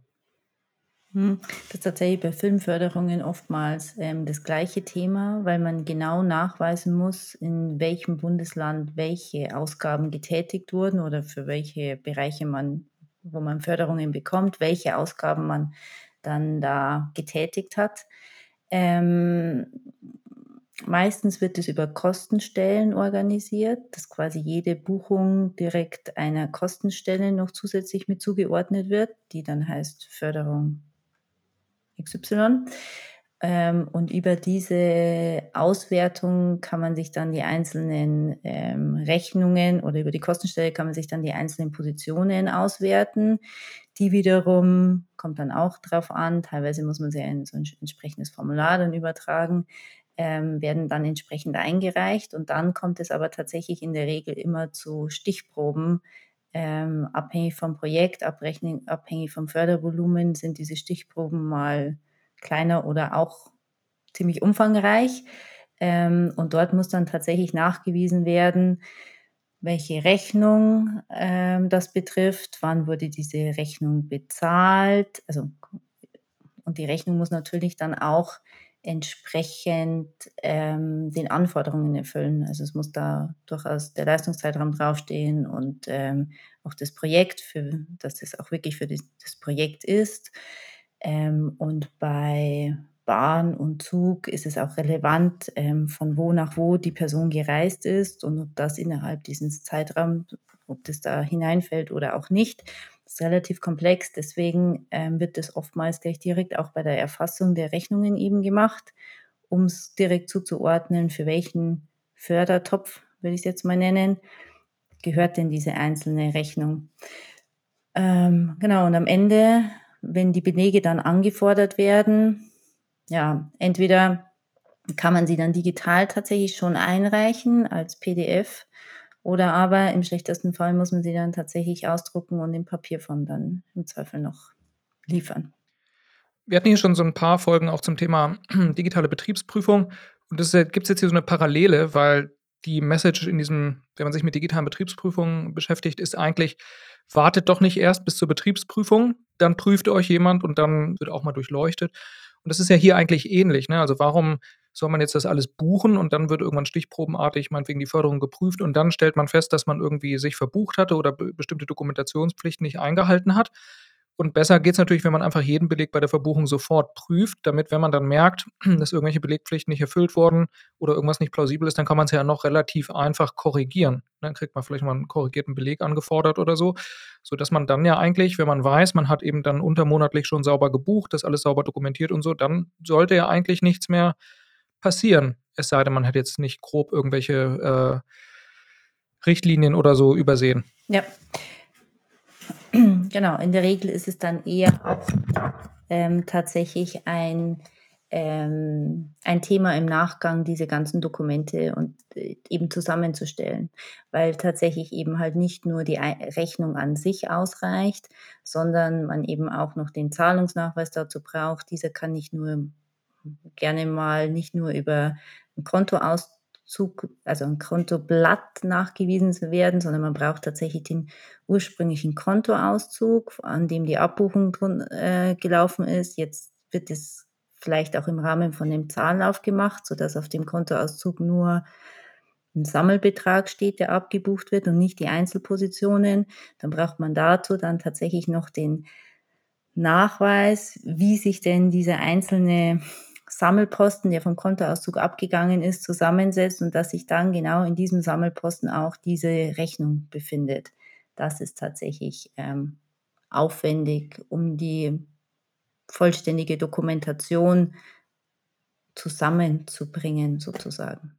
Okay, und gibt es da irgendwelche Tipps, die du jetzt aus deiner langjährigen Beratungstätigkeit irgendwie kennst? Oder ist es einfach wirklich, wenn es dann soweit ist, muss jemand halt die Unterlagen zusammenstellen? Führt kein Weg dran vorbei? Im Prinzip zweiteres, weil es in der Regel ähm, sind es Stichproben und an und für sich ist es schon, also man könnte es natürlich vorgelagert machen und quasi zu jeder Rechnung im Vorfeld schon alles ähm, dokument, dokumentiert ablegen.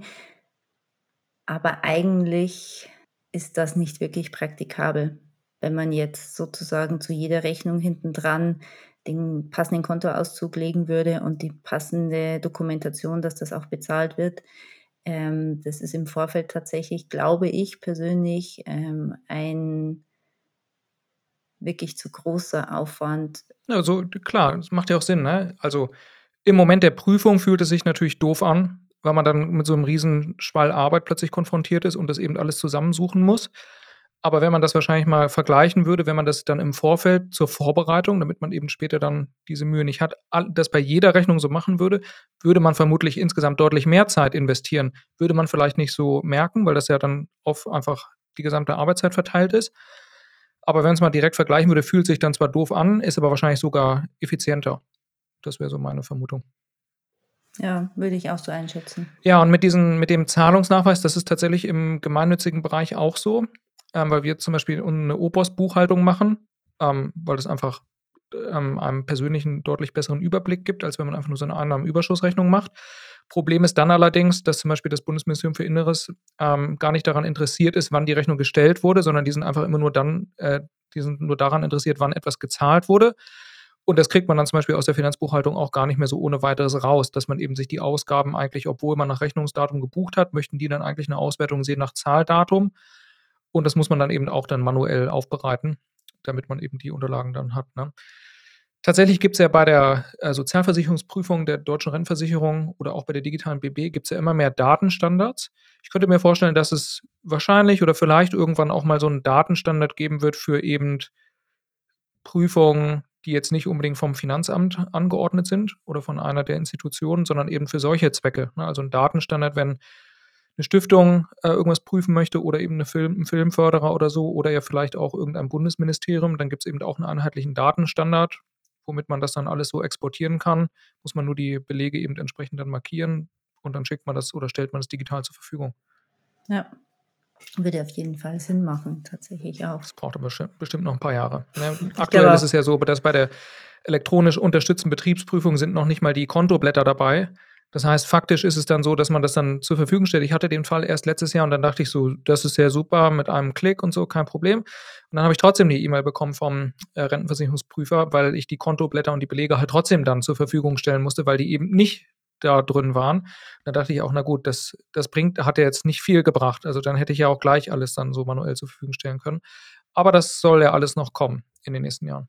Ja. Äh, genau, und wenn man dann diese diese Förderung eben alle auf so eine Kostenstelle bucht, dann kann man sich ja wahrscheinlich, vermute mal in Sesam, gibt es dann ja wieder auch Spezialfunktionen eben genau dafür. Ich kenne es jetzt nur aus Dativ, da kann man sich dann eben so einen Betriebsabrechnungsbogen ausgeben lassen. Reicht das dann schon, wenn man jetzt zum Beispiel nur Dativ verwendet oder müsste man das eigentlich noch stärker aufbohren? Also geht es wirklich nur darum, dann zu verstehen, was haben wir hier eingenommen, was haben wir hier ausge, äh, ausgegeben, welche Buchungen stehen eben im Zusammenhang mit diesem Projekt oder dieser Förderung? Oder braucht man eigentlich noch mehr Informationen, die man eigentlich noch dazu bringen müsste dann?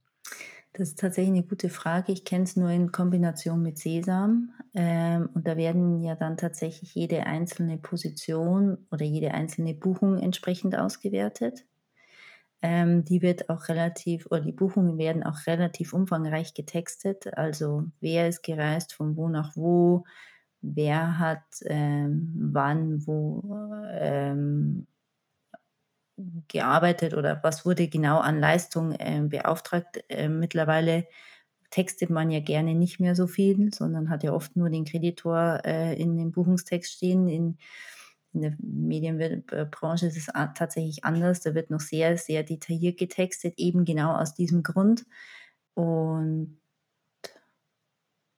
im Prinzip wird ein Export von allen einzelnen Positionen auf einzelnen Konten mit den einzelnen Buchungstexten und Beträgen zur Verfügung gestellt.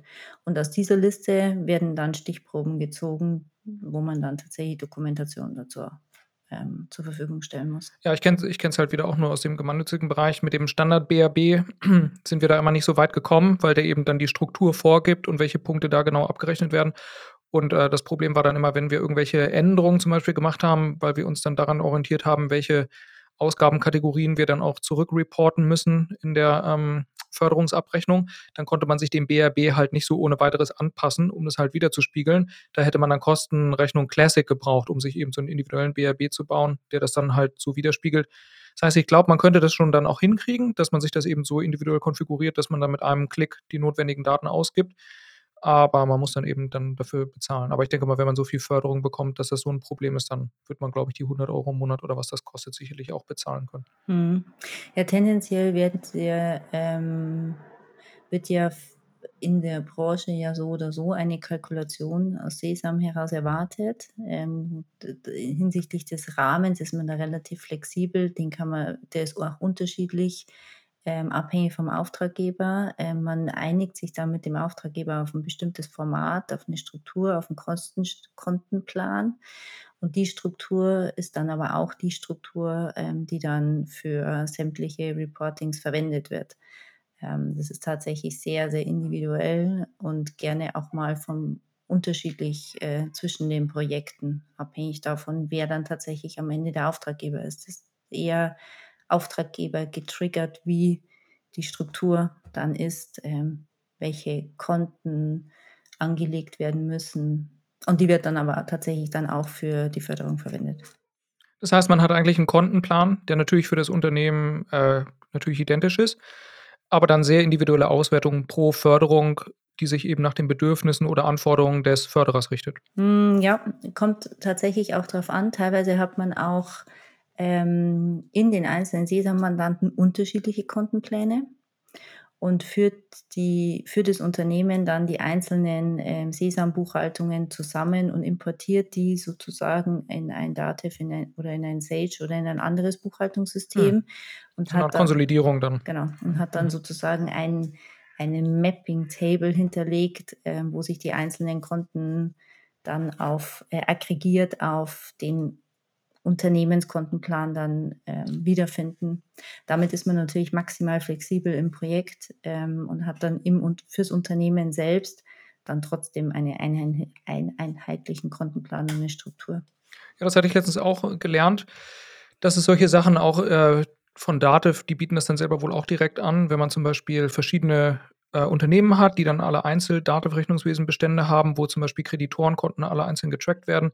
Und dann wird das am Ende in so einem Mastermandanten konsolidiert, der dann zum Beispiel aber nur dafür da ist, um die Stammdaten zu halten, um die dann einem anderen Rechnungswesenmandat wieder zur Verfügung zu stellen und so weiter. Ne? Also man kann da, glaube ich, schon viel erreichen, wenn man eben dann bereit ist. Das sind wahrscheinlich auch dann zum Teil individualisierte Lösungen, was dann natürlich das notwendige Kapital dann erfordert, um das alles einzurichten. Aber ich glaube, man kann da schon viel erreichen.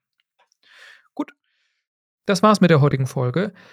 Wie immer, danke fürs Zuhören. Wenn ihr Fragen habt, lasst es mich gerne wissen. Schreibt mir auf LinkedIn. Mein Profil und auch das von Stefanie findet ihr in den Show Notes. Wenn ihr selber aus der Medienbranche kommt und ihr jetzt auch den Eindruck habt, irgendwie, wir würden jetzt gerne was machen oder loslegen, Stefanie freut sich wahrscheinlich darüber, wenn ihr Kontakt mit ihr aufnehmt. Ansonsten schickt mir gerne eure Fragen oder Feedback auch per E-Mail an lars.candice.io. Wir sprechen hier im Podcast ja immer über die Dinge in einer recht hohen Flughöhe. Aber wir haben auch eine zweiwöchentliche YouTube-Show, Next Level Accounting Live, wo wir euch zum Beispiel per Screenshare zeigen möchten, wie es ganz konkret geht. Also hier im Podcast betrachten wir die Dinge vielleicht eher so auf einer, von einer philosophischen Ebene, aber in der YouTube-Show geht es eben ganz konkret darum zu zeigen, wie man es jetzt machen kann. Mit Screenshare, welche Softwarelösungen gibt es, welche Programme, ähm, welche Vorlagen, wie sind die Prozesse, wie kann man es ganz genau machen. Also, wenn ihr konkrete Fragen habt, dann schreibt mir doch gerne per E-Mail. Vielleicht können wir Stefanie ja auch nochmal zu einer Live-Session einladen, wenn sich genügend Fragen finden. Wir haben jetzt doch auch schon einige Kunden aus der Filmbranche und wir wissen, dass es dort auch immer wieder die gleichen Fragen gibt. Wie organisiert man die Künstlersozialkasse? Wie bildet man am besten Filme als Projekt in der FIBO ab? Wie kann der Import zu Sesam funktionieren? Wie bildet man Filmförderung ab? Und, und, und. Also, wenn ihr Fragen habt, immer her damit. Dann versuchen wir sie für euch zu beantworten. Ansonsten bis zur nächsten Folge von Next Level Accounting.